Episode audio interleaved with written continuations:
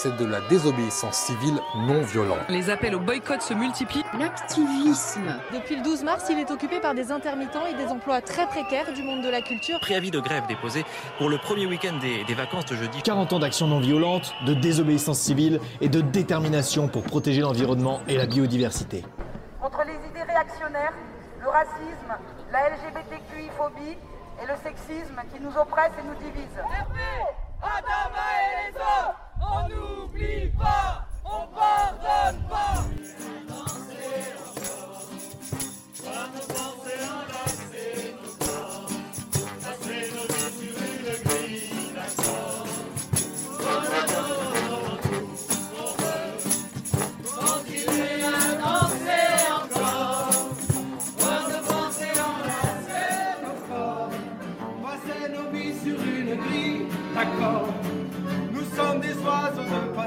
jamais docile ni vraiment sage, nous ne faisons pas allégeance.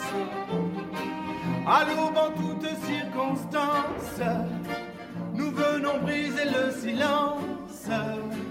Et quand le soir à la télé, Monsieur le bon roi parlait, venu annoncer la sentence, nous faisons preuve d'irrévérence, mais toujours avec élégance.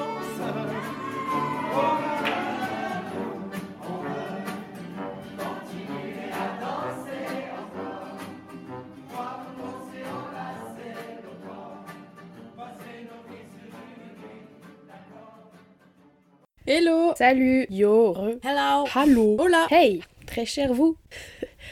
Si vous avez atterri là, c'est que vous êtes en plein dans la lecture de notre fanzine militant. Et nous, si on est là, c'est parce que nos années lycée et celles d'avant aussi ont soulevé plein de questionnements, puis petit à petit un peu de colère et une envie pressante d'agir. Mais la question terrible qui venait à nous, c'était comment agir? Cette impression d'être un peu coincé, d'avoir urgemment besoin de se désengluer et de construire des nouvelles choses, quitte à ce que ce soit un peu utopiste, et parfois à se heurter à des désillusions un peu sauvages. Parce que c'est un truc qui prend beaucoup trop de place dans nos existences, le fait d'être conscient, en alerte, pas forcément une lutte tout le temps, mais aussi de juste réfléchir, de travailler, d'apprendre comment on peut construire un monde plus chouette de trouver une place dans une humanité qui a des idées et qui veut que les choses elles bougent, dans une communauté qui s'entre-accompagne dans ses réflexions, ses angoisses, ses trouvailles, ses victoires et aussi parfois ses déceptions. Et c'est donc en discutant avec plein de gens autour de nous qu'on a un chouille avancé. Au final, ça donne un melting pot de discussions enchevêtrées sur des manières différentes de militer et de remettre en question ses propres convictions et on a envie de vous le partager.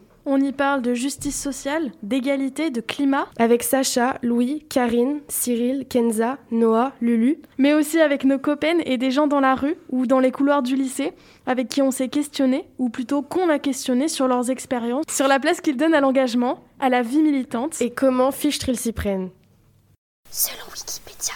Le militantisme est une forme d'engagement collectif à une cause de nature morale, religieuse, sociale, politique, associative ou syndicale, souvent en vue de protester contre ce qui est perçu comme une injustice.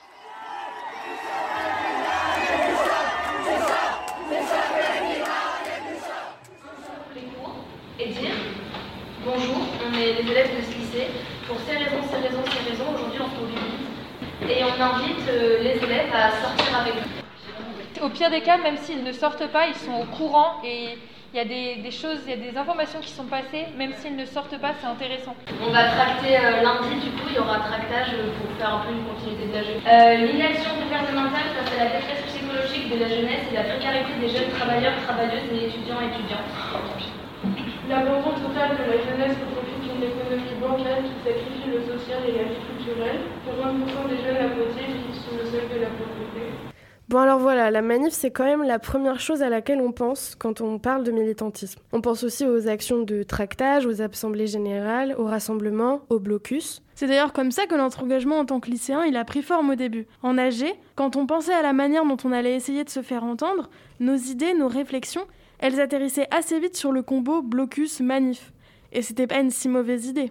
Moi, j'ai fait aussi une part, de ma culture politique sur le terrain et sur euh, en manif. Hein en manif, tu parles avec beaucoup de gens, donc euh, tu es confronté à beaucoup de situations Donc on se construit ça, c'est aussi euh, apprendre aussi euh, le milieu militant, c'est apprendre comment fonctionne un syndicat, tout ça, c'est aussi par la manif. C'est la seule manière qu'ils ont, enfin, qu'on a du coup de, de montrer qu'on n'est pas content, tu vois. Parce que les, les représentants de l'État, ils font pas en sorte qu'on puisse être écouté à part de cette manière-là, tu vois. Oui, il y a des trucs qui ont été mis par le gouvernement, les, les commissions pour le truc, sauf que bon, elles, elles ont abouti, ces conventions. Lulu, elle dit que la rue, c'est le seul moyen de se faire entendre. On voit bien que le dialogue avec un gouvernement assez sourd n'est pas vraiment évident. Par exemple, elle nous a expliqué que sa maman avait participé à la Convention citoyenne pour le climat, où 150 propositions ont été travaillées longuement et pas vraiment prises en compte. Sacha, elle est étudiante à Paris, et pour elle, la manif, c'est aussi un moment collectif, important, un moment où on est ensemble. Attention à vos oreilles parce que le son, il est un peu crissant. Moi, perso, j'habite seule et tout. Quand t'habites seule chez toi et que t'es en mode, bah vas-y, c'est la merde, mais qu'est-ce que tu peux faire pour? Donc après, du coup, tu vas en manif. Donc j'avoue que ça fait du bien, ouais, sur le coup, je fais, ah ouais, on est beaucoup et tout. Moi, ce qui m'a fait grave du bien, c'est de voir que, bah, on était plein euh, à voir que ça allait pas, essayer de combattre ça, quoi. De voir que t'es pas euh, toute seule. Elle dit aussi, Sacha, que la manif, ça peut être un endroit un peu flippant, violent et pas toujours hyper sécure. Moi, à Paris, je suis allée à toutes les manifs. Je, suis allée au début, je suis quasiment jamais restée jusqu'à la fin. Parce que bah, à chaque fois, ça gazait, ça tapait et c'était hyper anxiogène pour moi. Moi, je, revois, je vois mes potes photographes hein, qui en ressortent et qui ont des bleus partout. C'est vrai qu'en manif, on apprend plein de trucs. On se sent moins seul. On s'emplit de vie, de cris, de, de sueur, de rage et de violence. Et puis finalement, c'est peut-être la seule façon de se faire entendre. Attention, pas la seule façon d'agir, mais la seule manière que notre gouvernement tende un peu l'oreille. En plus de ça, la manif, c'est un lieu où on confronte nos idées avec celles des autres, où on peut enfin remettre en question nos opinions. Antifa! Poitiers Poitiers Antifa! Poitiers Poitiers Antifa! On disait tout à l'heure que la manif, c'est un endroit où on est tous ensemble, à sortir dans la rue pour une cause commune.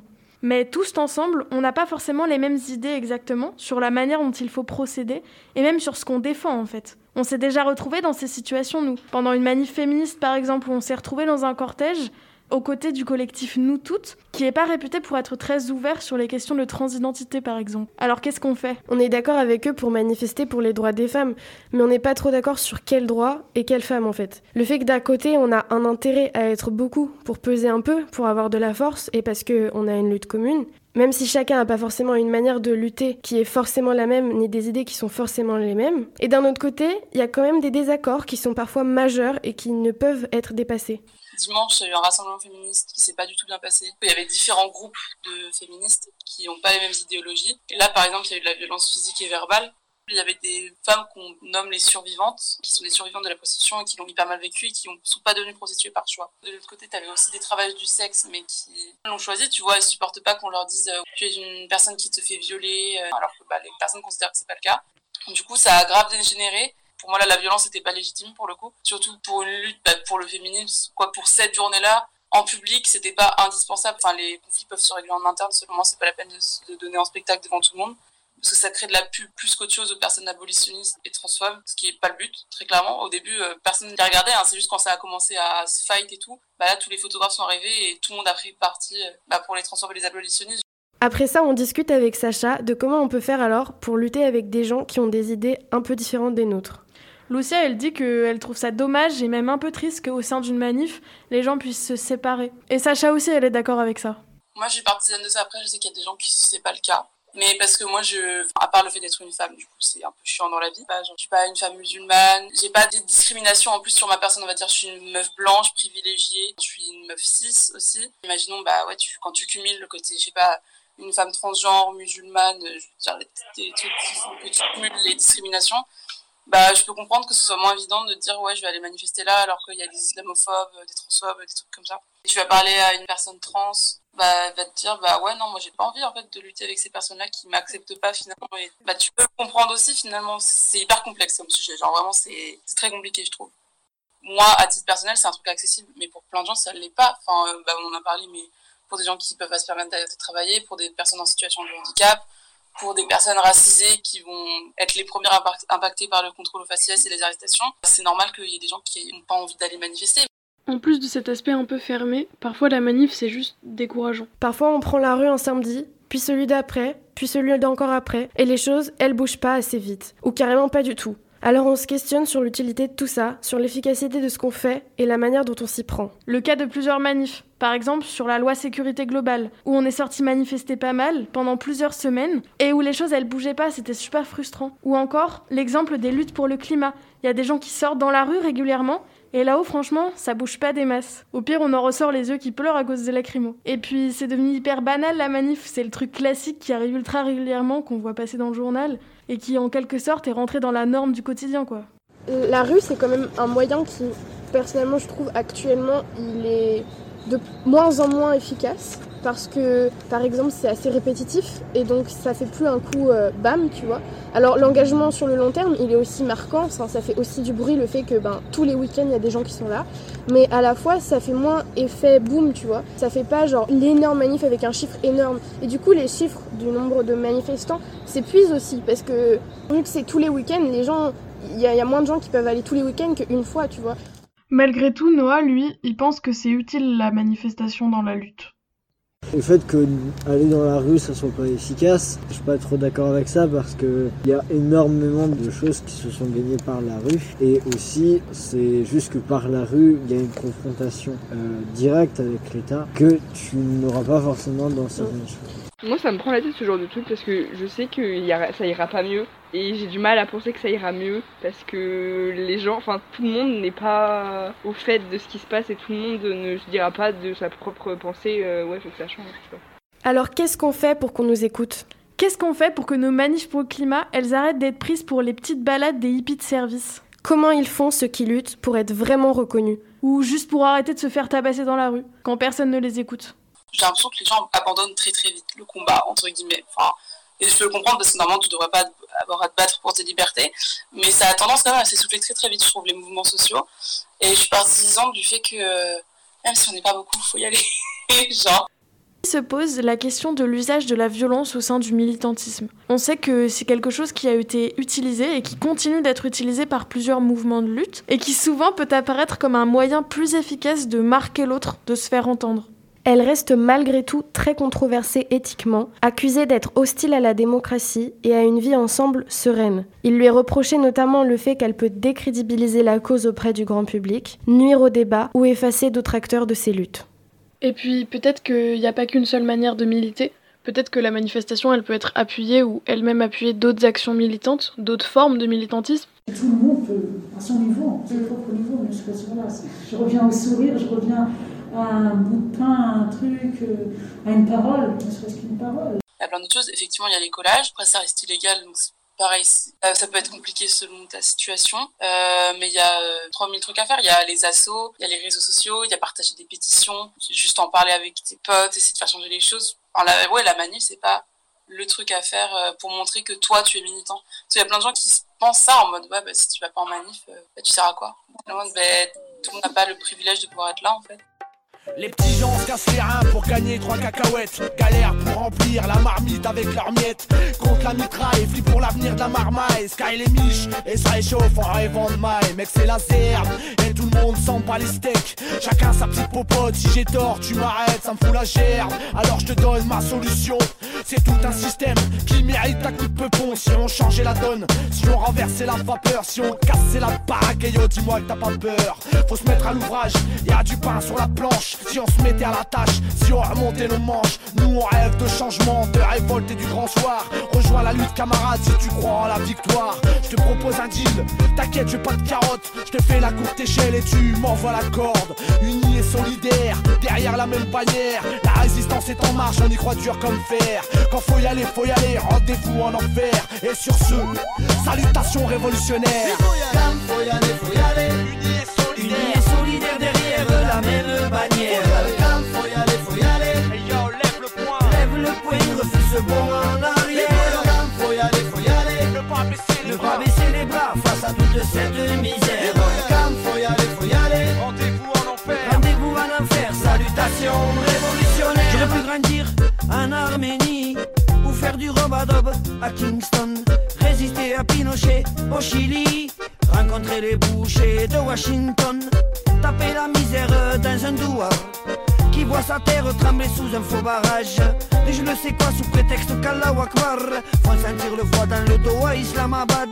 J'aurais pu voir le jour au Tibet libre ou mourir de faim au Bangladesh. Être profidèle dans les Caraïbes,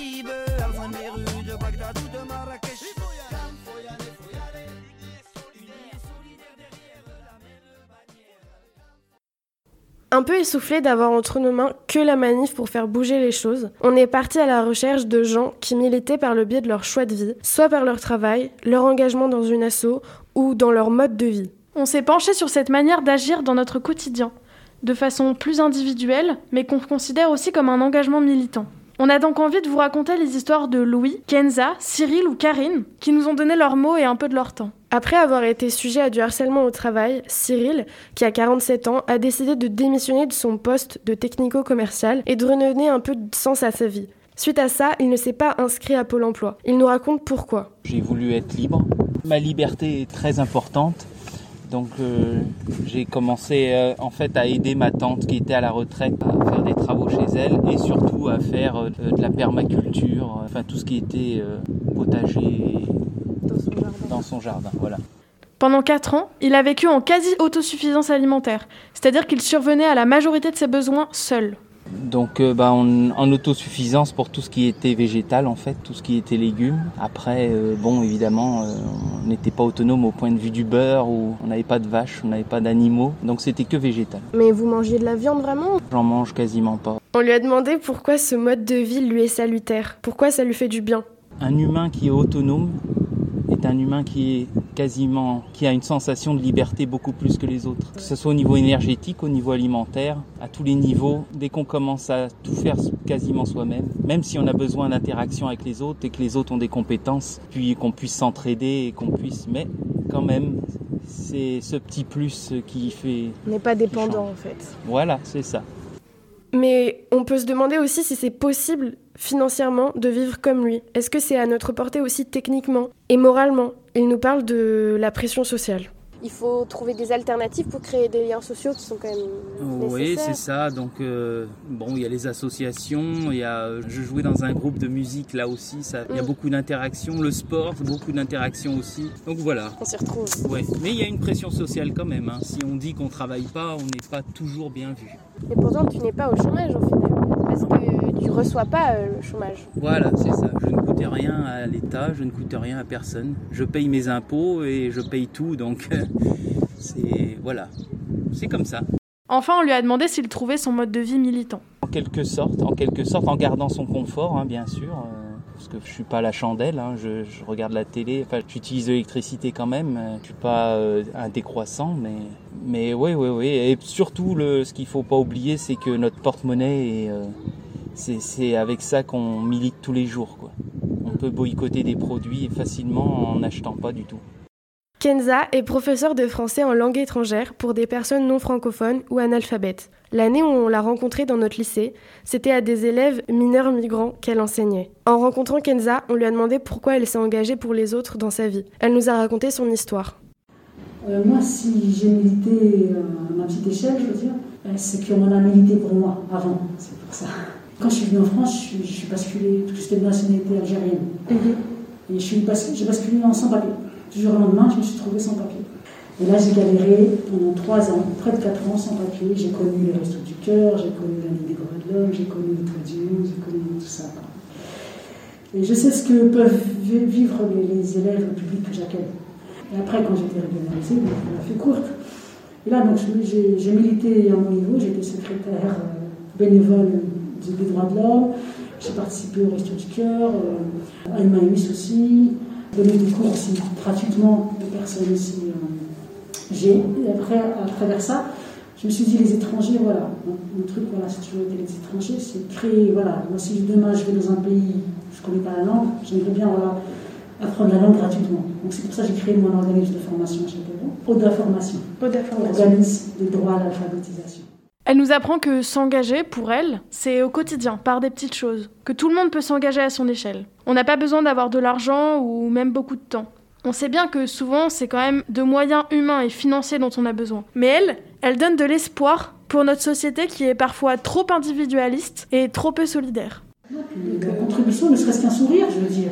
Mais voilà, l'implication, ça part par le sourire, par une par un geste, par c'est au quotidien. Ils sont valorisés, ils sont... Ça, pour moi, c'est ça mon implication d'aujourd'hui. Quand j'ai discuté avec Karine, qui a 45 ans et 3 enfants, on était au bord de l'eau sous un arbre et il y avait des vélos qui passaient et des oiseaux qui chantaient. Et puis son parcours m'a vachement fascinée. C'est bien différent de la manif, mais c'est beau. Ça donne envie de tout plaquer, de sortir de la roue parfois infernale du fameux métro boulot dodo et d'enfin se remettre en phase avec sa vie. J'espère que ça vous plaira aussi. Lucia a commencé par lui demander quelles étaient leurs motivations à elle et à sa famille pour partir faire un tour de l'Atlantique en catamaran pendant un an. Parce que oui, c'est de ça qu'on parle.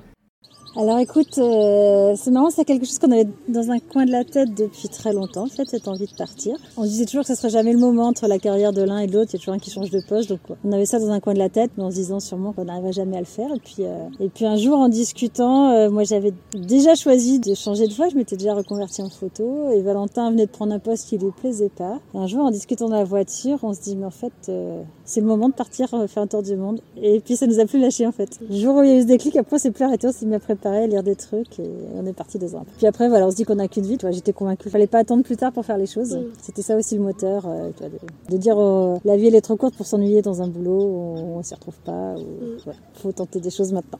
voilà. Elle nous parle aussi de leur prise de conscience pendant ce voyage et puis de leur vie sur le bateau, une vie autonome et lente au rythme des vagues, de la nature et hors de la surconsommation. C'est vrai que déjà, on se sentait souvent en décalage avec les gens avec qui on vivait, collègues de travail autres. On sentait qu'on était aspiré par d'autres choses, de toute façon, les grands espaces et autres. Enfin, nous, ce qui nous a choqué finalement, c'est le monde de consommation dans lequel on vit, quoi. Alors, on n'était déjà pas très là-dedans, mais c'est vrai que le... et, même les enfants, tu vois, Simon qui avait 5 ans, au bout d'un moment, un jour, il nous dit, mais en fait, la France, c'est un pays super riche. Ça a été une prise de conscience en voyageant et on voyait des gens qui, qui vivaient hyper simplement. Et nous, surtout, on a été hyper heureux de vivre euh, juste en autonomie, en fait, de, de fonctionner avec l'eau. Tu vois, on avait un appareil pour dessaler l'eau de mer, donc on produisait euh, notre eau douce. L'électricité, on l'avait avec un panneau solaire, mais on, voilà, les ordinateurs, on les chargeait quand il y avait du soleil. Euh, on produisait l'eau quand il y avait du soleil qui alimentait les panneaux solaires. On pêchait pas autant qu'on aurait voulu, mais néanmoins, tu vois, on, essayait de ramasser quelques produits de la mer. On faisait notre pain. Et on s'est rendu compte qu'on était hyper heureux de cette vie simple dans la nature, lente et qu'on n'avait pas besoin de tout ce qu'on essaie de nous vendre là où on est. Et au retour, ça a été un vrai choc. De nouveau, ce retour à la société de consommation parce que on passait quand même notre temps à chercher ce dont on avait besoin. Et on est arrivé en France et là, on s'est trouvé dans des magasins où il faut tout le temps que tu résistes à tout ce qu'on, tout ce que tu vois, de dire, bah non, j'ai pas besoin passer de ce mode de recherche, euh, même euh, de quoi manger tout, à, il faut résister à tout ce qui tout ce qu'il y a. Ça a été assez choquant en fait. Lucia l'a beaucoup questionné sur la vie d'après, parce que ce genre d'expérience, ça change les voyageurs à jamais. Et en même temps, c'est pas facile de ne pas reprendre euh, les habitudes au bout de 5 ans quand on est de retour sur la terre ferme. On essaie de vivre plus sobrement, tu vois, on fait un maximum de choses en vélo. Après, malgré tout, on se rend les habitudes de. Bah là, ça fait combien d'années Ça fait 5 ans, ouais. Mais la vie d'après, pour Karine et sa famille, ça a aussi été le refus d'une vie d'avant qui ne convenait plus. Au final, c'est trop dur de re-rentrer dans un moule, celui du système des entreprises par exemple, et c'est face à des vraies responsabilités qu'ils ont été confrontés pendant un an tous les cinq. Pas les responsabilités du chiffre d'affaires, de la rentabilité ou des lois et des principes, mais celles de la survie au contact d'une nature immensément respectée. Elle nous le raconte. Et d'ailleurs, vous n'avez pas pu reprendre vraiment vos métiers d'avant, votre carrière d'avant Non, on voulait pas. Déjà parce qu'on est parti, parce qu'on était, on sentait qu'on était au bout de l'histoire dans ces grandes entreprises. Euh, on partageait pas forcément les valeurs et les modes de fonctionnement. Après l'indépendance qu'on a eue, euh, quand tu pars en bateau comme ça, tu fais tes choix, tu assumes tes responsabilités. C'était seul face à la nature et tu fais pas ça parce qu'un tel a décidé de lancer tel grand projet. Tu vois, enfin, face à quelque chose de vraiment plus fort que toi et on n'avait plus du tout envie d'être dans un gros une entreprise où te dis il faut faire ci, il faut faire ça pour gagner plus d'argent, pour ceci, pour cela, pour, pour dire voilà. On n'a pas envie de cette vie toute calée, euh, toute organisée. Tu vois, quand on était euh, en traversée, les enfants ils étaient attachés, dès qu'ils étaient dehors, ils étaient attachés, il n'y avait pas photo parce que là c'est juste viscéral quoi. Tu vois la vitesse à laquelle va le bateau, tu te dis non, juste faut pas qu'il tombe. Enfin, c'est des vraies, c'est des vraies responsabilités, c'est pas des objectifs qu'on te met de rentabilité, de pourcentage ou de choses comme ça, tu vois, c'est des vrais. Euh, tu peux pas tricher quoi, ouais. Qu'est-ce qu'on retient de ce voyage, de ces rencontres? C'est ce que je lui ai demandé. On est parfois bien critique du système éducatif français, nous les premières, mais Karine nous refait prendre conscience de nos privilèges. Même si ce genre d'expériences sont uniques et rares, certains voyageurs rencontrés n'ont pas beaucoup de moyens, mais surtout c'est une belle ouverture des perspectives de vie, comme elle le dit. Il y a un point important, tu vois, euh, auquel on pense pas, mais on s'est rendu compte que la France était riche de son système scolaire en fait. Il y a quasiment que des familles françaises qui voyagent comme ça avec des enfants, parce qu'en France on a le CNED euh, qui permet de faire l'école à distance. Donc euh, voilà, on- en France on est parfois critique vis-à-vis de l'éducation nationale, mais on s'est rendu compte qu'on a une, une chance folle d'avoir cette liberté-là de pouvoir euh, emmener nos enfants en voyage sur un an et qui reprennent leur scolarité en rentrée. C'est un des rares pays en fait euh, qui l'autorise et qui en plus a des outils avec le CNED pour le faire. Ensuite, euh, c'est vrai que nous, on partait, euh, ben, on était quand même cadre, donc avec certains moyens. On s'est rendu compte qu'il y a des familles qui voyageaient au long cours. On a rencontré qui étaient partis depuis 6 ans, je crois. Ils étaient encore juste aux Canaries. Et avec des budgets de 500 euros par mois, quoi. Ils vivaient toute la famille avec euh, des petits boulots. De... Alors, ils faisaient pas... euh, Ils consommaient moins que nous, c'est sûr qu'ils allaient pas au restaurant, ils louaient pas des voitures pour visiter. Voilà, mais... euh, ils vivaient leur aventure et voilà, on s'est rendu compte qu'on pouvait faire aussi euh, avec beaucoup moins de moyens. On a rencontré des gens qui avaient des beaucoup plus petits bateaux aussi, beaucoup moins confortables, et, euh, mais qui connaissaient très bien leur bateau, qui géraient ça. Donc ça a été de- une grande ouverture et les enfants étaient surpris aussi de voir. euh, on a vu des jeunes de 20 ans qui partaient comme ça sur des petits bateaux et ils n'imaginent pas qu'à 20 ans on puisse se lancer juste entre copains traverser l'Atlantique. C'est pareil avec très très peu de moyens quoi en fait. Comme quoi c'est possible. Oui. Le plus important c'est la maîtrise du bateau. en fait. Oui, alors souvent, plus les gens sont de bons marins, moins ils ont besoin d'avoir un gros bateau pour se rassurer. Mais voilà, pour nous et pour les enfants, ça a ouvert le champ des possibles, de, voilà, de- des trajectoires de vie en fait. Pour finir, c'est avec Louis qu'on a discuté de son engagement dans l'association Avenir Climatique et de sa vision du militantisme. Il nous parle de son assaut, de leurs actions et de leurs valeurs. Ça fait quelques années que je suis bénévole pour euh, une association euh, qui s'appelle Avenir Climatique, qui est une association qui veut faire en sorte que les enjeux énergie-climat soient une priorité nationale. L'objectif, c'est d'aller faire des conférences et de voir comment est-ce qu'on peut s'engager différemment avec cet assaut. Donc il y a euh, des conférences, il y a des personnes qui créent des jeux de société, il y en a qui ont créé du contenu pour les profs pour pouvoir parler du changement climatique. C'est une association aussi qui met vraiment la bienveillance au cœur de, de ses actions. En fait, à chaque fois qu'on fait une action de sensi ou qu'on est en formation, il y a toujours un temps de débrief où on s'exprime vachement sur euh, ce qu'on ressent, sur comment on vit les choses, comment on vit son engagement au quotidien avec des personnes qui seraient pas sensibilisées ou quoi. On lui a demandé à quelle échelle il faut agir selon lui. À l'échelle perso, plutôt se battre à l'échelle gouvernementale, on savait pas trop. Parce qu'on nous parle souvent du recyclage de nos déchets, euh, des petits gestes du quotidien et tout le tralala, parfois en nous culpabilisant. Mais pour avoir envie d'agir, il faut être conscient déjà. Et puis, comment on s'y prend au début? Alors, il nous parle de son expérience à travers son militantisme écologique. Bah, Il y a plein de trucs à faire à, en fait à toutes les échelles. Et à l'échelle perso, euh, en fait tu remets tout en question. C'est assez dur. J'ai un peu l'impression de faire une crise d'ado, euh, mais une crise de mode de vie en fait, où tu rentres dans une espèce de guerre contre toi-même et contre ce qu'on t'a vendu comme étant euh, le, kiff et euh, une idée de croissance infinie et qu'il faut absolument consommer beaucoup pour, euh, pour être reconnu par tes potes ou euh, pour avoir tel accès social, il faut avoir un gros compte en banque. Enfin, et tout ça en fait que tu remets en question et c'est assez dur. Et en fait, un truc important, c'est d'être entouré par des personnes qui vivent à peu près le même truc ou au moins qui te comprennent ou avec lesquelles tu puisses le partager. Est-ce qu'on a besoin de violence pour que la cause avance? Plutôt de la non-violence? Quelles actions, quelles manières de militer servent mieux la cause? Je pense qu'il faut tout en fait. Il faut des assos qui vont sensibiliser et il faut aussi des gens qui vont euh, aller euh, bloquer les ponts, aller euh, taguer des vitrines de, de magasins qui polluent, dénoncer des banques qui font des investissements dans les énergies fossiles. Il en faut, il en faut et je pense que c'est grâce à ces mouvements que certains peuvent qualifier comme extrémistes entre guillemets, qui à mon sens ne le sont pas du tout. Euh, en fait, ça fait vraiment bouger les lignes et du coup, bah, les, les gens qui vont être moins extrémistes à ce niveau-là euh, vont être- pouvoir être plus mis en avant euh, dans les médias, on entendra plus leur discours et c'est une façon de faire passer les messages. quoi. Il y a aussi la notion d'urgence et qu'on peut plus vraiment attendre euh, à plein de niveaux. Mais pour moi, s'il y avait que des assauts comme Extinction Rebellion, ça marcherait pas non plus. Quelque chose aussi que je découvre euh, petit à petit, c'est que il y aura jamais euh, telle ou telle euh, façon de faire à privilégier par rapport à une autre, parce qu'en fait, chacun et chacune, en fait, on va avoir des, des attirances pour telle ou telle euh, façon de faire. Faut trouver juste ce qui nous fait kiffer et il faut aller faire ce qui nous fait kiffer. Si euh, moi, ce qui me fait kiffer, c'est de parler, euh, de faire des conférences. Et bah super, je vais être à fond, là, dans ces conférences-là, et euh, mais du coup je vais m'épanouir là-dessus, et je vais pouvoir sensibiliser du monde. Si moi ce qui me fait kiffer c'est de planter des arbres, euh, d'aller casser les trottoirs et de mettre des potagers partout, et ben super, je vais aller planter des arbres et des potagers. Mais je vais m'épanouir là-dedans et je vais pouvoir sensibiliser du monde autour. En fait toutes ces actions-là elles sont vachement complémentaires. On revient sur la prise de conscience de la situation écologique avec lui. Parce qu'il y a la question de l'envie d'agir. Pour vraiment donner de son temps, il faut avoir compris les enjeux. Il y a aussi la fatigue militante et l'éco-anxiété. Pour ne pas lâcher, il faut avoir compris l'ampleur des enjeux. Il nous en parle parce que chez Avenir Climatique, c'est ce qui se développe en premier lieu, des prises de conscience chez les gens j'aurais du mal à m'investir à fond dans une cause si j'avais pas le fond du problème, tu vois. Enfin, moi, j'avais besoin d'en savoir plus sur le truc, besoin de, me documenter, de beaucoup mieux maîtriser les, euh, les enjeux, parce qu'en fait, euh, après, quand tu vas faire une action sur, enfin, ok, tu bloques un pont, euh, mais après, on te demande bah, pourquoi tu fais ça? Bah voilà, il faut pouvoir pas passer pour quelqu'un qui suit un, un, mouvement qui a l'air fun ou quoi. Bah, pour moi, il y a, quand les enjeux sont importants comme ça, je trouve ça vital ouais, de, se renseigner et de, de savoir pourquoi est-ce qu'on veut faire les choses. Quoi. Surtout quand on est sur des actions où bah, ça reste de la désobéissance civile. Et donc tu te mets toi un peu en potentiel danger. Et c'est des choses que moi personnellement je ne ferais pas si j'étais pas convaincu quoi, et sensibilisé.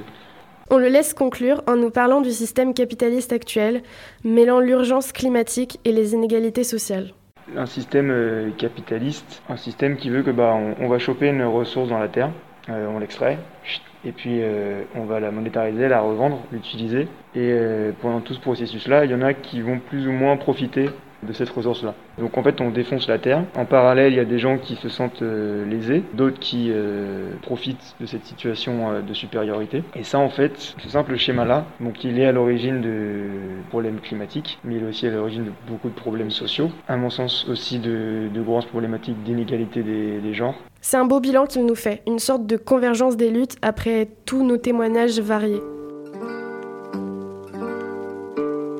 Odaleta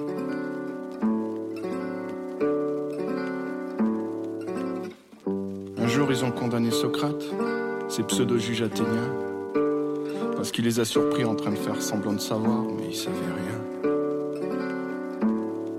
Ode à l'État, Odo, plus grand voleur de tous les temps, de toute mémoire, auteur qui œuvre au plus grand mensonge de l'histoire, de nous faire croire qu'il représente le peuple mais qui se taise puisqu'il représente la tristesse, comme un bouquet sur un platane et plus ils gagnent comme Zlatan, leur âme s'appauvrit de richesse.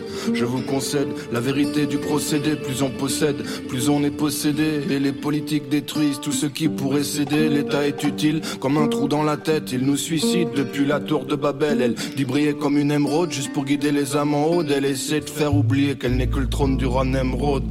On lance que des avions en papier contre leur tour de Babel. L'État s'appelle Cain, me dit que je suis son frère Abel, cache un couteau dans son dos et me sourit d'un air cruel. Tant de scandales politico-financiers marquent mon siècle. Là où finit l'État, commence l'arc-en-ciel. C'est mon dégoût des demi-dieux qui fait que je les défie comme Ulysse, car les égouts de la politique évitent les filtres de la justice. Et nique sa mère, le maire, le sénateur, vos cours magistraux de langage qui n'ont jamais ému de cœur, même en tripotant des filles cupides que le pouvoir rend délirique, ventripotent moche et stupide, bref, des politiciens classiques. La politique. C'est l'avènement des démagos, ils sont venus dans l'hémicycle juste pour partager le magot, leur démocratie. C'est une censure intellectuelle, une manipulation des masses pour leur carrière personnelle, la politique. Un truc super important dans le militantisme dont on voulait parler pour finir, c'est comment aussi on prend soin de soi en tant que militant. En général, l'engagement prend beaucoup de place dans nos vies et il faut faire attention à sa santé mentale. Euh, franchement, c'est fatigant. Genre, euh, voilà, par exemple, ce week-end, j'en ai eu trois. C'était samedi, dimanche, lundi. C'est une passion pour moi, je ne compte pas mes heures.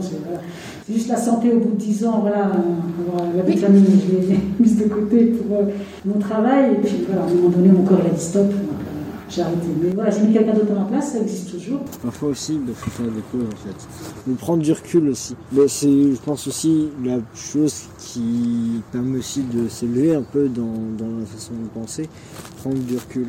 Il y a des gens qui sont proches du burn-out militant, très concrètement et euh, du coup faut qu'ils arrêtent quoi parce que bah, ça fonctionne plus et ça dérape. En fait, il y a tellement d'infos qui nous dépassent et d'infos sur lesquelles on ne peut pas forcément agir que moi je suis passé par un gros moment d'éco-anxiété où en fait tu ramènes tout à la crise climatique et encore aujourd'hui, je le fais toujours, mais en fait, je sais pas, quelque part, j'ai appris, à vivre avec ça. J'ai appris à vivre avec ce truc, avec cette espèce de, pression et de me dire, bah euh, voilà, les problèmes, ils sont là. On va dans une situation très compliquée qui risque d'être de plus en plus compliquée. Je pense que c'est beaucoup d'infos qui se digèrent en fait. Mais après, moi, comment je veux avancer par rapport à ça, je me dis, ok, euh, en gros, bon, c'est la galère, ça va être de plus en plus galère, ça c'est bon, on a compris. Maintenant, comment on fait pour que dans 30-40 ans, euh, ce soit le moins galère possible? Tu peux être amené à te remettre genre vachement souvent en question et euh, enfin, tu réfléchis tout le temps à ce que t'as fait comment t'évolues et t'essaies de déconstruire à plein de trucs, ce qui est chouette. Enfin, c'est grave chouette, hein. Mon perso, depuis que je suis là-dedans, je me déconstruis sur plein de sujets et tout. Mais du coup, t'es en perpétuelle réflexion, en perpétuel travail, et plus t'apprends des choses, plus t'as de nouvelles choses à apprendre. Du coup, c'est, mais c'est bien, hein. Mais c'est facile. Moi, ce qui me rassure euh, de ce côté-là, peut-être un peu utopiste, mais euh, il y a des choses qui étaient tellement ancrées aussi dans, dans nos modes de vie pendant des générations et des générations, qui maintenant n'existent plus. Tu vois, il y, a des- il y a des gros changements sociétaux qui, à un moment donné, paraissaient impossibles, qui pourtant ont changé. Euh, tu te dis à quelqu'un des années 60 euh, que la peine de mort sera abolie en 81, te dit non, tu vois. Tu vois, il y a, il y a des trucs comme ça qui ont changé, que si maintenant on revenait dessus, bah on dirait, attends... euh, Et du coup, ça me fait penser qu'on on a les moyens en fait de changer euh, radicalement. Voilà, c'était Bertille et Lucia. Pour finir, on voulait juste dire merci à tous les gens qui ont accepté de glisser leur voix dans ce podcast qui a failli ne jamais voir le jour. À Pascal, Agathe et Capucine. À Sacha, Lulu et Noah. Cyril, Karine, Kenza. Et Louis. Merci aux gens qui, avec nous au quotidien, se creusent un peu les méninges pour rendre ce monde un peu plus chouette. Et enfin, merci à toi d'être courageusement arrivé jusque-là. De nous avoir ouvert tes écoutilles et donné un peu de ton temps.